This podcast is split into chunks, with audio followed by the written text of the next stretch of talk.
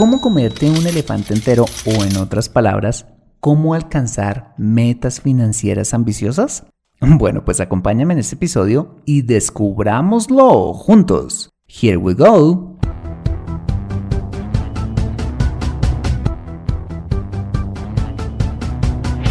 Bienvenido a Consejo Financiero, el podcast de finanzas personales donde aprenderás a manejar inteligentemente tu dinero, salir de deudas tomar buenas decisiones financieras y alcanzar una prosperidad sólida y duradera.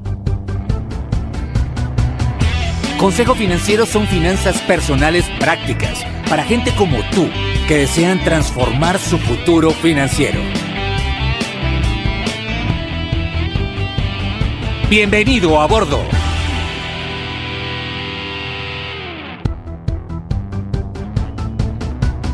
Hola, ¿qué tal? Soy Fernando Fernández y quiero darte la bienvenida a un nuevo e interesante episodio de Consejo Financiero, tu podcast, tu programa de finanzas personales en el que aprenderás a manejar inteligentemente tu dinero, a salir de deudas, a tomar buenas decisiones financieras y los principios para alcanzar una prosperidad sólida y duradera. Como bien lo sabes, tener educación financiera no es algo exclusivo para los gurús en finanzas. No, todo lo contrario es algo que hoy está a tu alcance y que te ayudará a lograr tus objetivos de vida. Si eres etólogo, domador de leones, ingeniero de sistemas, editora de libros o cualquiera que sea tu profesión, tarde o temprano necesitarás saber administrar correctamente tu dinero. En Consejo Financiero aprenderás de manera práctica lo que necesitas para ser un sensei de tus finanzas personales. Y como siempre te invito a visitar www.consejofinanciero.com, donde podrás encontrar este y muchos más contenidos de finanzas personales que estoy seguro van a ser de utilidad para tu vida financiera.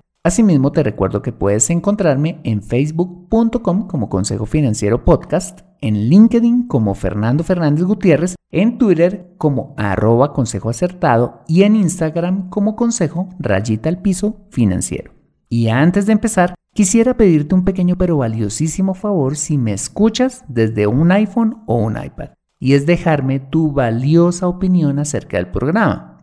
Esto lo puedes hacer al entrar a Consejo Financiero a través de la aplicación podcast de tu dispositivo y bajar hasta calificaciones y reseñas y dejarme tu opinión dando clic en escribir reseña. Como bien lo sabes, esto me ayudará un montón para posicionar aún más el programa y de esta manera poder llegar a más personas. Por adelantado, mil gracias por tu ayuda.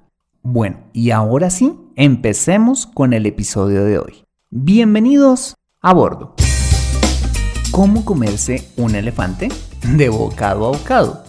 Es una popular frase que nos enseña que las grandes metas se alcanzan dividiéndolas en pequeños esfuerzos. Metas como bajar de peso, aprender inglés, escalar el Everest, correr una maratón o ir a la luna podrían ser metas que podríamos llamar elefantísticas debido a su tamaño y dificultad que tan solo considerar alcanzarlas podría abrumarnos por completo y llevarnos a abandonarlas antes de siquiera intentar alcanzarlas. No obstante, este tipo de metas que aparentan ser imposibles podrían volverse alcanzables si las dividiéramos en pequeños esfuerzos. Bueno, pues en las finanzas personales pasa exactamente lo mismo. Existen metas elefantísticas que desde un comienzo pueden verse inalcanzables, como salir de deudas, comprarte un carro de contado, adquirir tu casa, viajar a Europa, ahorrar para la universidad de tus hijos o pensionarte con 3 mil dólares mensuales. Pero la verdad es que todas estas metas son absolutamente alcanzables si las planeamos adecuadamente. He llamado este episodio Cómo comerte un elefante para decirte cómo puedes tragarte uno entero, paso a paso y alcanzar tus metas financieras más ambiciosas. Ok, lo primero que debes hacer para comerte ese elefante es definir cuáles son las metas financieras que quieres alcanzar o en otras palabras, elegir los elefantes que quieres comerte. Bueno, ¿y cómo saber cuáles deberían ser esos elefantes? Bueno, pues todo depende de la etapa de vida que estás viviendo. Si, por ejemplo, eres un joven que recién se gradúa de la secundaria, tu meta financiera más importante debería ser estudiar una segunda lengua, ahorrar para la universidad o pagar tu especialización. Si eres lo que podríamos llamar un adulto joven, que está entre los 25 a 35 años de edad, tus principales metas financieras podrían ser ahorrar para tu empresa, comprar tu casa o tu carro y si además ya eres papá, deberías pensar en cómo pagar la universidad de tus hijos. Y si ya pasaste los 35 y cumpliste algunas o todas las metas anteriores, deberías ya estar planificando tu retiro. Es importante aclarar que puedes alcanzar todas las metas financieras que quieras, pero no todas al mismo tiempo. Afán que con frecuencia te lleva a endeudarte. Mi recomendación es que dependiendo del momento de vida en el que te encuentres, arranques con una meta o máximo dos. Y cuando cumplas, sigue con la siguiente y así hasta lograrlas todas. Si quieres ver este tema en profundidad, te invito a escuchar el episodio 91, donde hablamos de los 10 objetivos financieros más importantes a los que deberías apuntar en tu vida financiera. Bien, una vez hayas escogido ese primer o dos primeros elefantes a comerte, en segundo lugar debes hacer una clara descripción de cada elefante u objetivo financiero. El elefante debe ser específico, cuantificable y tener una fecha de cumplimiento en el futuro. Cuando decimos que el elefante debe ser específico significa que su descripción debe ser tan clara que con solo decirlo se explica a sí mismo, como por ejemplo, quiero comprarme un Chevrolet Onix modelo 2015. Cuando decimos que debe ser cuantificable, significa que debes aclarar numéricamente cuánto vale esa meta financiera. Porque tan solo decir que quieres un Chevrolet Onix modelo 2015 per se es muy ambiguo. Entonces deberías decir, quiero comprarme un Chevrolet Onix modelo 2015 de 12 mil dólares. Pero un plantear dicho objetivo así sería insuficiente, razón por la cual deberías agregarle el último ingrediente que sería ponerle una fecha de cumplimiento en el futuro.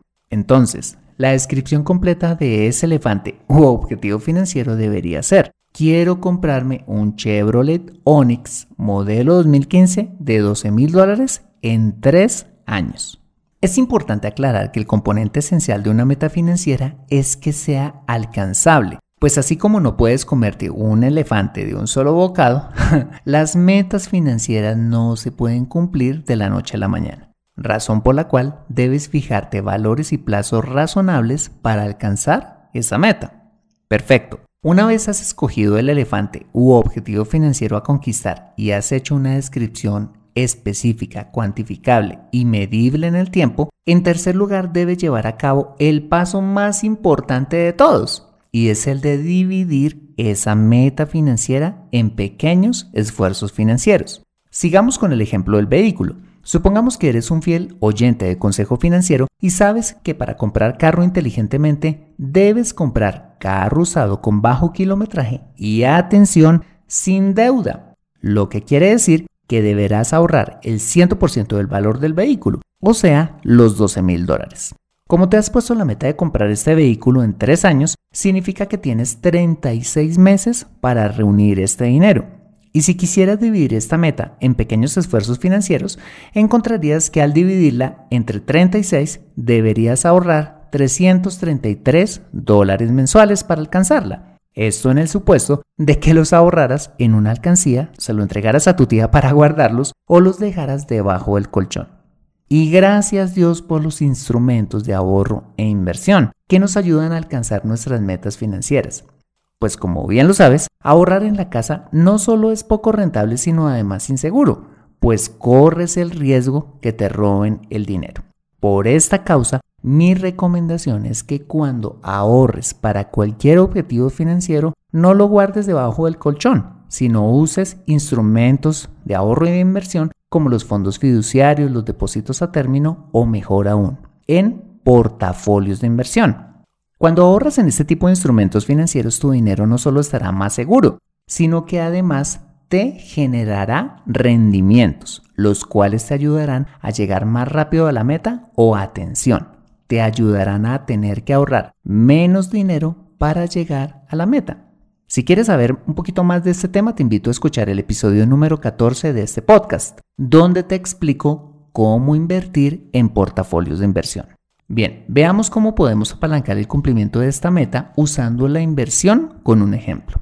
Supongamos que invirtieras tu ahorro mensual para la compra de tu vehículo en un fondo que te diera el 7% efectivo anual, en lugar de guardarlo debajo del colchón. ¿Sabes cuánto tendrías que ahorrar para lograr la meta? Bueno, pues tendrías que ahorrar 300 dólares, es decir, 33 dólares menos gracias a los intereses que ganarías durante esos tres años y que te ayudarían a lograr la meta. Se ve aún más alcanzable, ¿no? Pero supongamos que aún así no alcanzarás a ahorrar dicha cantidad cada mes, ya sea por el monto de tus ingresos o por tu actual nivel de gastos. Entonces podrías echar mano a la siguiente herramienta que sería aumentar un poco más el tiempo de cumplimiento de la meta. Entonces, si ahorraras para este objetivo en un fondo de inversión no a 36, sino a 48 meses, es decir, aumentando un añito el plazo, ¿sabes en cuánto te quedaría el valor del ahorro mensual a una tasa del 7% anual de rentabilidad? Bueno, pues sorpréndete, te quedaría en tan solo 217 dólares mensuales. Lo que quiere decir que al cabo de los cuatro años solo tendrías que ahorrar 10.416 dólares que te generarían 1.584 dólares en intereses para obtener los 12.000 dólares de tu meta financiera. ¿Ves que un elefante sí se puede comer bocado a bocado? Claro, demanda paciencia, pero no hay nada más satisfactorio que poder comprar este tipo de cosas sin deberle a nadie. Y si quizás estás pensando que ahorrar cuatro años es mucho tiempo para comprar tu carro de contado y de pronto, en lugar de ello, prefieras tomar un crédito para disfrutar tu carro ya, quiero que hagas las siguientes cuentas. Supongamos que dices, ah, Fernando, pues yo no me espero y mejor tomo un crédito de vehículo por los 12 mil dólares, lo tendrías que tomar de una parte a una tasa del 12% anual, que es el costo normal de un crédito de este tipo en Colombia y en otros países. Además, tendrías que elegir un plazo de al menos 6 años para obtener una cuota relativamente baja, plazo al cual le correspondería una cuota mensual de 247 dólares mensuales, lo que quiere decir que tu Chevrolet Onix de 12 mil dólares financiado al cabo de los 6 años te saldría, ¿sabes en cuánto? En 17.780 dólares. En otras palabras, pagarías 5.780 dólares adicionales por la gana de tener tu carro ya. Te pregunto, ¿No vale la pena acaso esperar y tener que solo poner 10.416, ganándote 1.584 dólares en intereses, en lugar de tener que pagar 17.780 dólares, de los cuales 5.780 dólares fueron intereses por tener el carro ya? Tú decides. En conclusión, Dividir la meta financiera en pequeños esfuerzos financieros nos sirve para hacerlo realmente alcanzable, ajustando el valor del ahorro mensual teniendo en cuenta el retorno que genera invertirlo y modificando un poco el plazo para asegurar el cumplimiento de nuestra meta financiera. Y recuerda, no es necesario que te endeudes, solo necesitas tener paciencia, ahorrar e invertir en un buen instrumento financiero para alcanzar los objetivos que deseas.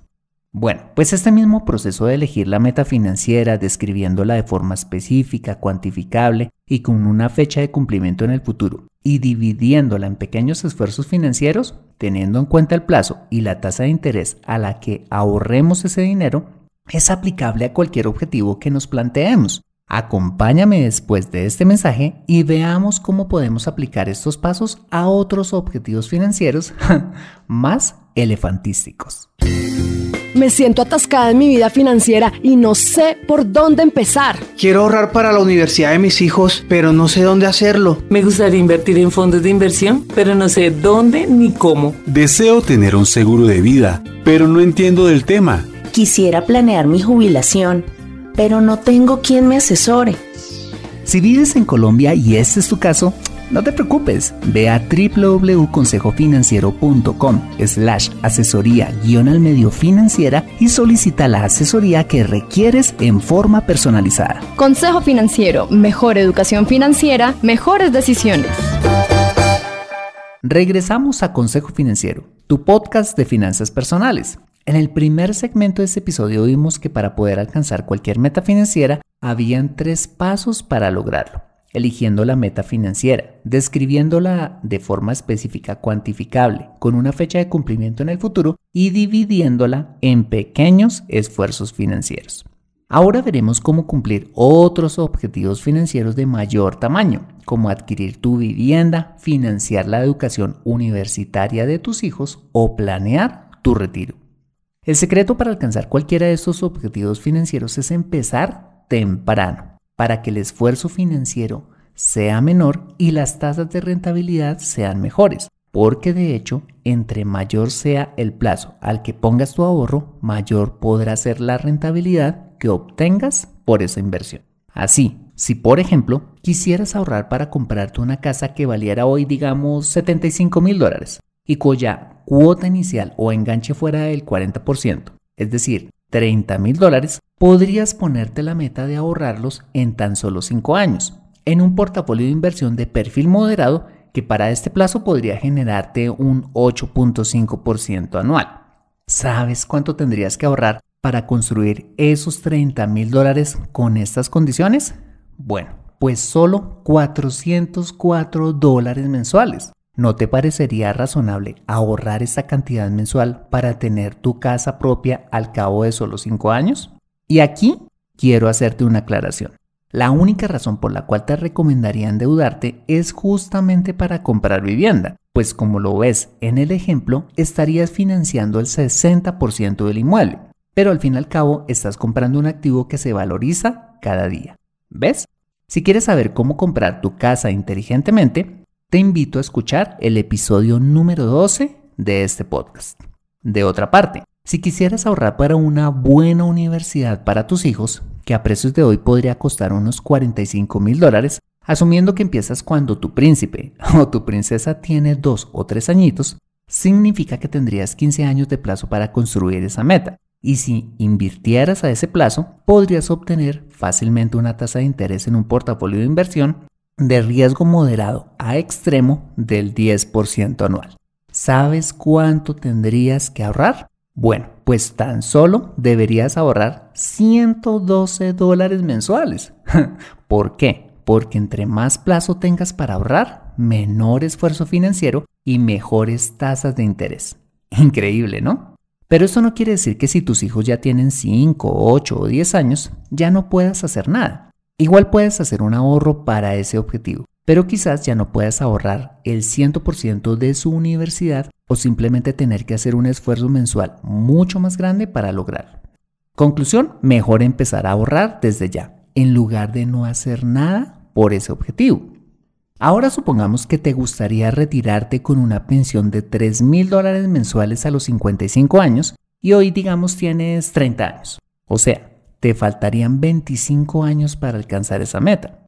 ¿Sabes cuánto tendrías que ahorrar para lograrlo asumiendo un rendimiento de tus ahorros de también el 10% anual? Fácil. Solo deberías ahorrar 277 dólares mensuales. Vale la pena, ¿no?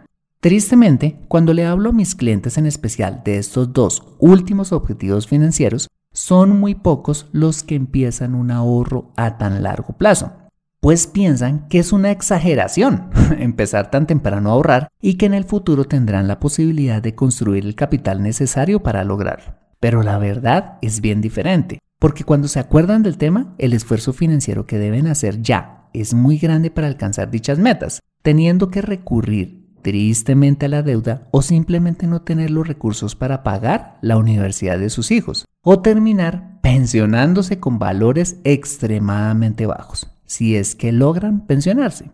Te dejo en las notas del programa los links de los simuladores con el cual hice todos los cálculos financieros de este episodio. Muy bien, para terminar, resumamos una vez más los pasos que debes tener en cuenta para comerte el elefante que quieras, bocado a bocado. Primero, definir el o los objetivos financieros, comillas, elefantes, que quieres alcanzar, dependiendo la etapa que estés viviendo en tu vida. Segundo, hacer una descripción detallada de cada meta financiera, siendo específico, cuantificable y ponerle una fecha de cumplimiento en el futuro.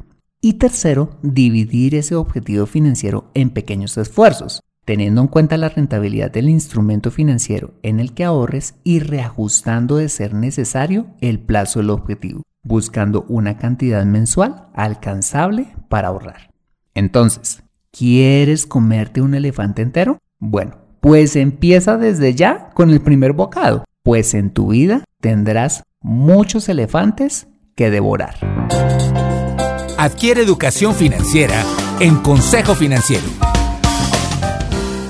Bueno, muy bien, este ha sido el episodio número 102 de Consejo Financiero. Si te ha gustado este episodio, házmelo saber suscribiéndote al podcast y sobre todo dejándome tu valioso comentario en torno a este programa.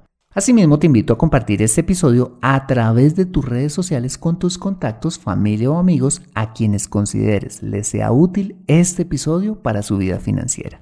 Bueno, yo soy Fernando Fernández, tu asesor financiero y anfitrión de este programa el sello de José Luis Calderón en la edición de este podcast.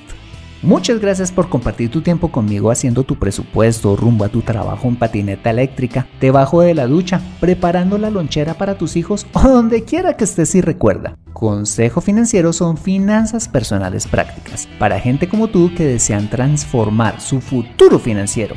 Buena semana y nos vemos en el siguiente episodio. Chao, chao.